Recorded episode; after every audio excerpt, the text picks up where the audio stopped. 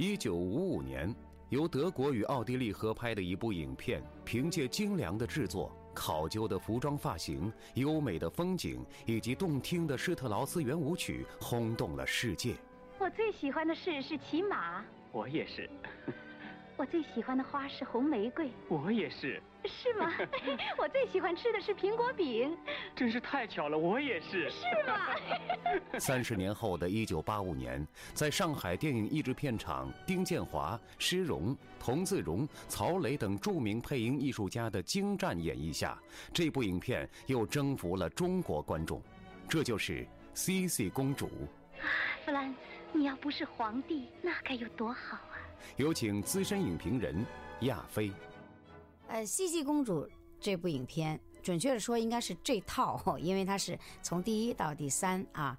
呃，《茜茜是第一集，当时是一九八五年上映以后，哎呀，那中国观众是太喜欢了，因为这个人物形象是非常的清新可爱，那按现代话叫甜心啊、甜妹啊，这个对我们来说很少见到。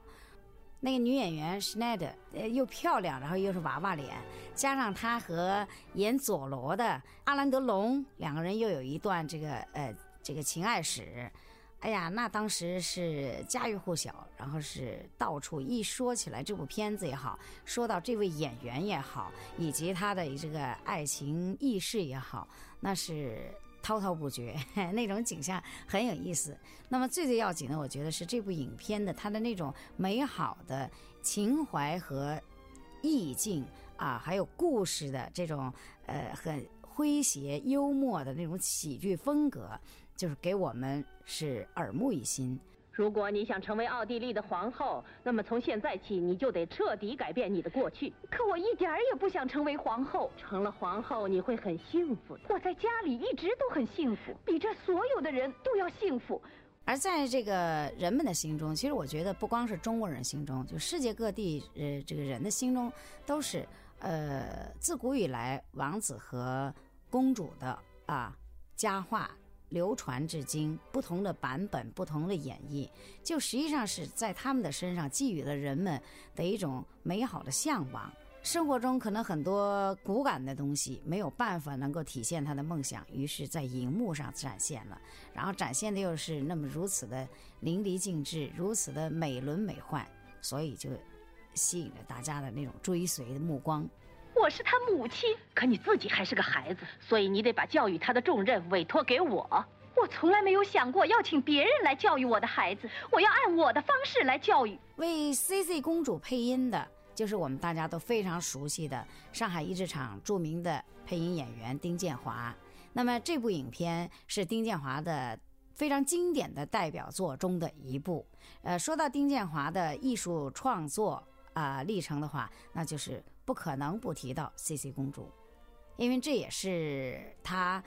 这个演艺生涯，就配音演艺生涯非常顶峰时期的一一个一个体现啊，正好体现了丁建华的那种很甜美的啊，很淳朴的那种音色，很开阔。请原谅陛下，真正的猎手绝不会这样。请别生气，我不是有意这样的。没关系，会打到他的。对，可今天不行了。对，今天不行了，可以大声说话了吗？还可以大声唱歌呢！哎呦哟吼！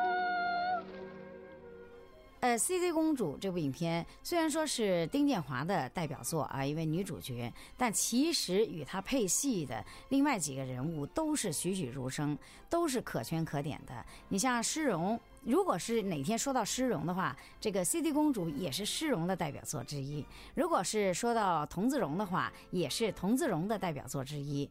呃，像曹雷。哎，曹雷配的那个是他的，就在戏中是他的婆婆，同时也是他姨妈的那个角色。还有就是那个太棒了，那个老头儿，就都都是每一个人都有可圈可点，而且每个人都特别有特点。你朝杯子里闻什么？我，哦，呃，这味儿不够浓。什么？酒掺少了，免得你喝醉了。弗兰茨今天还要跟那内订婚呢。什么？再想点难道还不够响？弗兰茨今天还要跟那内订婚呢。啊，太棒了！他们俩已经相爱了。还没有，不过以后会相爱。太棒了！那为什么今天就要订婚？我们不也是没相爱就订婚了吗？那时候是国会说了算。对，现在是我说了算。太棒了！别老是太棒了，太棒了，又不是在看马戏。出事儿了！你什么事也没出。太棒了！来根雪茄。像施荣和呃童自荣这两个人物的这个塑造也好，还有是演员的演绎发展也好，还有一段佳话呢。施荣呢，作为新一代的王子的一个又一个声音啊诞生了，而在我们中国人心目中已经是稳坐第一王子地位的童自荣呢，这个时候恰巧是从这部影片开始转型，哎，就是走下了王子的位置，然后去尝试了一个里面一个四四位队长，而那个人正好是一个就是很滑稽的一个喜剧人物，给这部影片增加了更多的喜剧元素，也让我们观众呢，哎，跟着童自荣先生的转型，感受到了他的另一面。所以皇上在伊舍尔逗留的期间，要严密监视当地的每一个人，遵命，严密监视。要不择手段，防止再次出现行刺皇上的事件。遵命，要不择手段。太后，卑职知道，从现在开始，卑职肩上已经扛有，不，请原谅，呃负有的责任是多么的重大，请太后尽管放心，守卫皇帝陛下是我的拿手好戏。你过去也干过，没有，呃可卑职懂得干这行得有哪些个诀窍，我可以安心睡觉了。完全可以。祝愿太后睡得香又甜。你可以去了。去哪儿啊？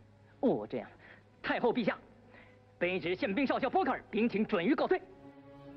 光影时光机，本周六周日晚间二十三点将带您重温国内上映于一九八五年的电影《C C 公主》的录音剪辑，敬请期待。